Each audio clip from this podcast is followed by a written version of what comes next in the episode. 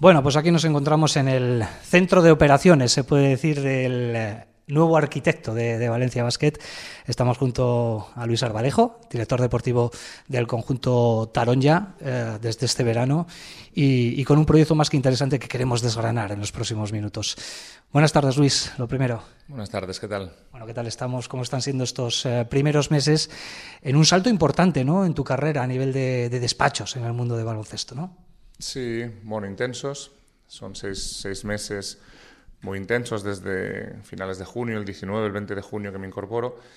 Y bueno, pues paso de, trabajar de, scout de una franquicia NBA y de director deportivo de un equipo de Leporo con aspiraciones a intentar subir a CB a estar focalizado 100% en un club de Euroliga y ACB como es Valencia Basket, pues con objetivos muy ambiciosos como, como los que nos hemos marcado, ¿no? Bueno, un poco mm, la idea del club es eh, introducir un relevo generacional ¿no? en, las diferentes parcelas, diferentes eh, áreas y un nuevo modelo deportivo. Por lo menos así se habló ¿no? cuando llegaste. Cuéntanos cómo es ese modelo deportivo que está ahora mismo en la cabeza de Luis y de todos los directivos de Valencia Basket. Ha habido bastantes cambios, eh, solo en el primer equipo ha habido 12, ha habido 7 jugadores, 4 de cuerpo técnico y yo, contándome a mí no como staff, pero sí como pues, en un porcentaje alto vinculado al primer equipo, ¿no? más allá de que yo también esté con el filial o con parte de estructura deportiva. Es cierto que ha habido muchos cambios en el club en los últimos años y que, y está entrando gente muy joven y, tomando mucha responsabilidad en cargos importantes. Y a nivel deportivo, bueno, ha habido un cambio grande en el área de rendimiento, que hemos incorporado, bueno, hemos hecho un área de rendimiento con un responsable que es Pedro Cotolí, que fue el preparador físico del equipo durante muchos años, ahora es el responsable de lo que llamamos área de salud, área de rendimiento, donde están médicos, preparadores físicos, nutricionistas, psicólogos y demás, que creo que es un cambio grande es una parte transversal con, con, el femenino y con, la, y con la cantera, con la alquería también. Y luego a nivel de primer equipo hemos intentado hacer un equipo un, poquito más físico que los últimos años, un pelín más corto. El año pasado hubo momentos que hubo 16, 17 jugadores, verdad hubo, hubo lesiones, hubo mucha gente de cantera vinculada, ahora tenemos un, equipo corto muy corto, porque tenemos 15 y todavía no hemos tenido los 15 en ningún partido. Vamos a ver si este domingo por primera vez lo conseguimos después de más de 20 jornadas. Y, bueno, es un cambio un poco de filosofía, pero a donde te lleva, hacia donde te lleva la Euroliga, hacia donde te lleva la CB y hacia donde te lleva el volumen de partidos, como estábamos comentando ahora, que es una salvajada tanto en volumen como en nivel, ¿no? Has llegado a, Valencia después de varias experiencias ¿no? en otras ciudades, en otros clubes quizás más relacionados con cantera. También has hablado eh, del scouting ¿no? Eh, en eh, franquicias NBA. Mm, ¿Qué ciudad te has encontrado? Porque mm, aquí el fútbol se sigue imponiendo como en casi todas las, las, ciudades, pero el baloncesto se ha hecho un hueco importante, ¿no? desde la cantera, categorías inferiores, hasta, hasta el primer equipo, y eso también se deja notar. ¿no? Sí, bueno, Valencia es una ciudad increíble. Es verdad que en los últimos 14 meses estuve en Alicante, estuve cerca, vine a 12 o 13 partidos de Euroliga el año pasado, conozco bien Valencia, había venido ya muchas veces al Alquería de Fonteta en la última década o en los últimos 15 años. Y bueno, es una ciudad espectacular eh, por tamaño, por, por clima, por, por, la gente, por, por, la afición al baloncesto. tengo mucha suerte de estar en un proyecto de Euroliga y encima en una ciudad como Valencia. Bueno, cuéntanos cómo está siendo tu, trabajo. ¿eh? Hablaba del arquitecto, ¿no? del nuevo arquitecto de Valencia Vázquez, ya has comentado algunas pinceladas ¿no? de lo que se buscaba con esta plantilla. Em, ¿Crees que está respondiendo a tus expectativas eh, cuando estabais en ese proceso de construcción, ahora mismo en el momento que nos encontramos de la temporada? Sí, sí, sí. Creo que todos hubiésemos firmado un primer tercio de temporada así, ¿no? Ojalá, ojalá no estemos en el primer tercio, será una buena noticia porque si no estamos en el primer tercio llevando 20 partidos, significará que nos vamos a 80 y eso significará Copa del Rey, playoff de ACB, eh, play-in de Euroliga, a cuantos más partidos haya, pues será una gran noticia para nosotros. Pero estar segundos, terceros, cuartos empatados en la ACB y estar 5-5 en Euroliga creo que es algo que todos hubiésemos firmado como en todos los equipos, hay jugadores que ya están dando un nivel alto y otros que todavía están en un proceso de adaptación. Es normal. Nosotros, jugadores con experiencia Euroliga contrastada, tenemos pocos y tenemos muchos jugadores a los que se les está dando una primera oportunidad, como Cassius Robertson, como Damian Inglis, como Nate Reuvers, recuperar para Euroliga a, Stefan Jovic, eh, Bubakar etcétera, etcétera, ¿no? aparte de jugadores jóvenes que podamos tener como Puerto, Paradilla y demás. Entonces es un equipo en construcción con un entrenador eh, que es su segunda temporada en Euroliga como entrenador, como jugador jugó tropecientas entre Madrid y Madrid-Bilbao. Y estamos muy contentos. Es un proceso, eh, esperemos en dos, tres meses estar mejor que ahora, pero estamos contentos de cómo estamos. Mm, se habla ¿no? del problema mm, que tiene el equipo con la anotación. ¿no? Has comentado que la idea era construir un equipo físico que para competir en Euroliga es una característica imprescindible en todos los equipos, pero a este equipo le falta eso, ¿no? le falta mm, meter más sobre todo desde el triple, porque creo que es el equipo que menos mete en Euroliga. ¿Es algo que os preocupa o al final los triples acaban entrando? Me preocupa más el volumen que el porcentaje. De hecho, eh, es en Euroliga, porque en ACB un medio nacional esta semana sacó el, no sé qué medio, eh, sacó, porque lo vi en el dossier de prensa, salió el ranking de, de equipos por porcentajes y somos el segundo. En ACB somos el, casi un 38%, somos el segundo mejor porcentaje de la ACB. Es cierto que en Euroliga no. Es posible que sea una liga más física, que cueste salir más de los bloqueos, que cueste más generarse tiros y que tengamos jugadores que están un poquito más cómodos en ACB que en Euroliga tirando. Creo que acabarán entrando, creo que somos un equipo que acabaremos cerca del 40%, creo que tenemos jugadores para tirar en todas las posiciones, incluso en el 5 y que a día de hoy es más una cuestión de volumen que de porcentaje. Y el cuerpo técnico, por supuesto, alineado con esto y trabajando para mejorarlo. Bueno, recuperáis para el partido de esta tarde a dos piezas fundamentales, ¿no? Porque recuerdo el partido de Gasteiz eh, en el Bues Arena hace muy poquitos días que teníais un problema serio con las lesiones en la posición de base. Hoy está Harper, está también eh, Jovic. Bueno, eh, hoy se va a jugar con todas las piezas, cada uno con los recursos que tiene, porque también estará Marcus Howard en Basconia. Sí, para nosotros Ayer lo hablaba justo con Alex, digo, que ellos estén todos y que nosotros estemos todos. Si eso es lo mejor para el baloncesto también, para que sea el mejor partido posible. En Basconia fue un buen partido, al final eh, decantado para Basconia, pero yo prefiero tener a todos o casi todos, porque a veces todos es complicado, y que Basconia tenga, tenga los máximos posibles, pues será un partidazo. Yo ayer estuve viendo dos partidos de Euroliga en, directo, ¿no? primero el Madrid y luego el Panathinaikos. Fueron dos, dos prórrogas, son dos partidos increíbles y lo que queremos es que hoy haya entre 8.000 y 9.000 personas en la Fonteta y que sea el mejor partido posible. ¿Qué partidos esperéis? Porque, bueno, conocéis a Basconia ahora con la llegada de Dusko, es un entrenador que imprime un carácter diferente ¿no? a todos sus equipos, especialmente cuando se pone a entrenar a Basconia. Y bueno, vosotros estáis en una racha, mini racha negativa, ¿no? En Euroliga con cuatro derrotas eh, seguidas.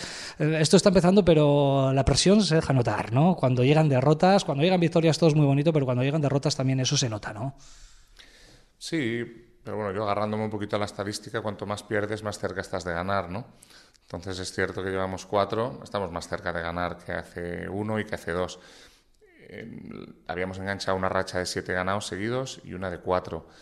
Eh, en esta mini racha que la, paramos en Palencia haciendo un buen partido, es Madrid-Barcelona, Panathinaikos y Basconia en Vitoria. Podía pasar y pasó. Eh, también hemos ganado a Mónaco, Fenerbahce, el Barcelona o en Zalgiris. Al final eh, cuando acaba la temporada siempre hay cuatro o cinco partidos que sacas que a lo mejor no estaban en la hoja de ruta porque son equipos que te triplican el presupuesto y hay algunos como han sido Girona o Badalona que no tocaba perder o como digo no estaban en una supuesta hoja de ruta pero esto es deporte. Hoy creo que va a ser un partido muy físico, creo que va a ser un partido de mucho ritmo. En Basconia, especialmente cuando está Howard, ataca con un desparpajo tremendo y es un equipo muy imprevisible. Y yo creo que va a ser un, muy buen partido de Euroliga. Vasconia, me decías, conozco a Alfredo Salazar, ¿eh? Eh, Alfredo que lleva tropecientos años en Vasconia, construyendo proyecto tras proyecto y la mayoría con muchísimos éxitos. Eh, siempre que entrevisto a un director deportivo joven como tú, me dice, Alfredo Salazar es referencia para nosotros. ¿Lo es también para ti? Sin duda. Lo recordaba el otro día cuando me hicieron, bueno, cuando Enrique Arbonell, nuestro director general, me hizo las entrevistas para incorporarme ¿no? ese proceso de selección, eh, una de las preguntas que me hizo es ¿quién, quién para ti puede ser un referente en la dirección deportiva. Y yo uno de los nombres que dije fue Alfredo Salazar, eh, porque creo que ha hecho muchas cosas y muchas cosas bien.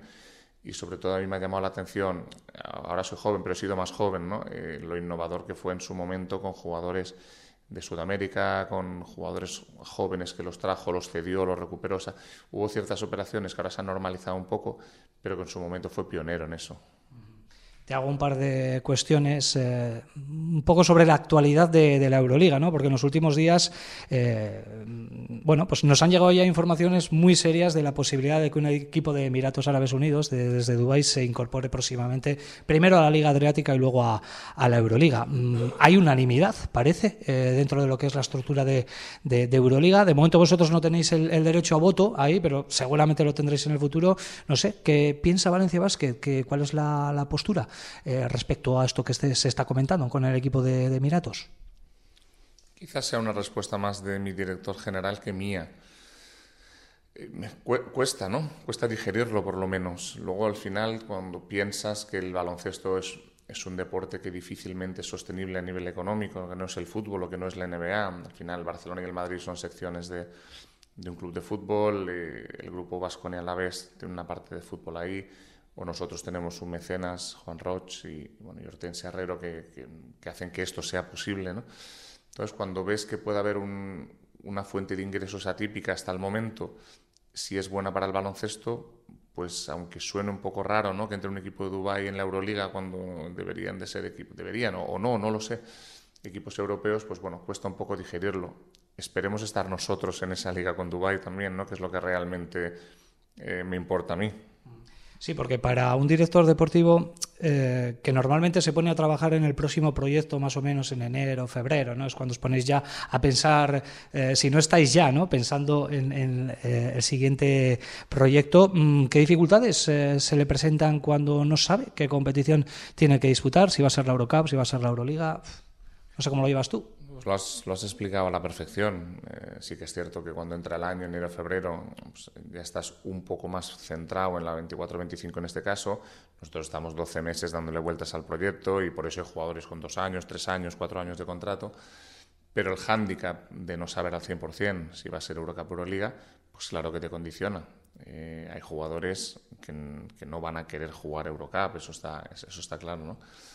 Eh, a nivel económico hay que ver el presupuesto de una categoría, el presupuesto de otra categoría. A nivel de, de abonados, la gente prefiere obviamente Euroliga que Eurocup. Son muchas variables que hace que no puedas tener un control. Si eres uno de los 13 propietarios de los, de los 18 equipos de Euroliga, es más fácil en ese sentido que tú sabes que vas a jugar Euroliga el año siguiente y puedes planificar con más tiempo. Bueno, es lo que nos toca. Bendito problema el estar ahí en si sí o si no, porque ahora estamos en Euroliga y creo que llevamos 8 o 9 Euroligas disputadas y ojalá a corto plazo pues tengamos una, una licencia y podamos trabajar con, con, más margen y con más tranquilidad. Te hago ya un par de ellas para finalizar la entrevista, Luis. Eh, la primera, relacionada con las obras que tenemos aquí al lado del eh, nuevo pabellón, del Roche Arena, eh, proyectado creo que para 2025, veremos para qué mes. supongo que tenéis ganas ¿no? de, de, mudanza, ¿no? de, de iros allí a esa fabulosa instalación que va a ser. Bueno, absolutamente.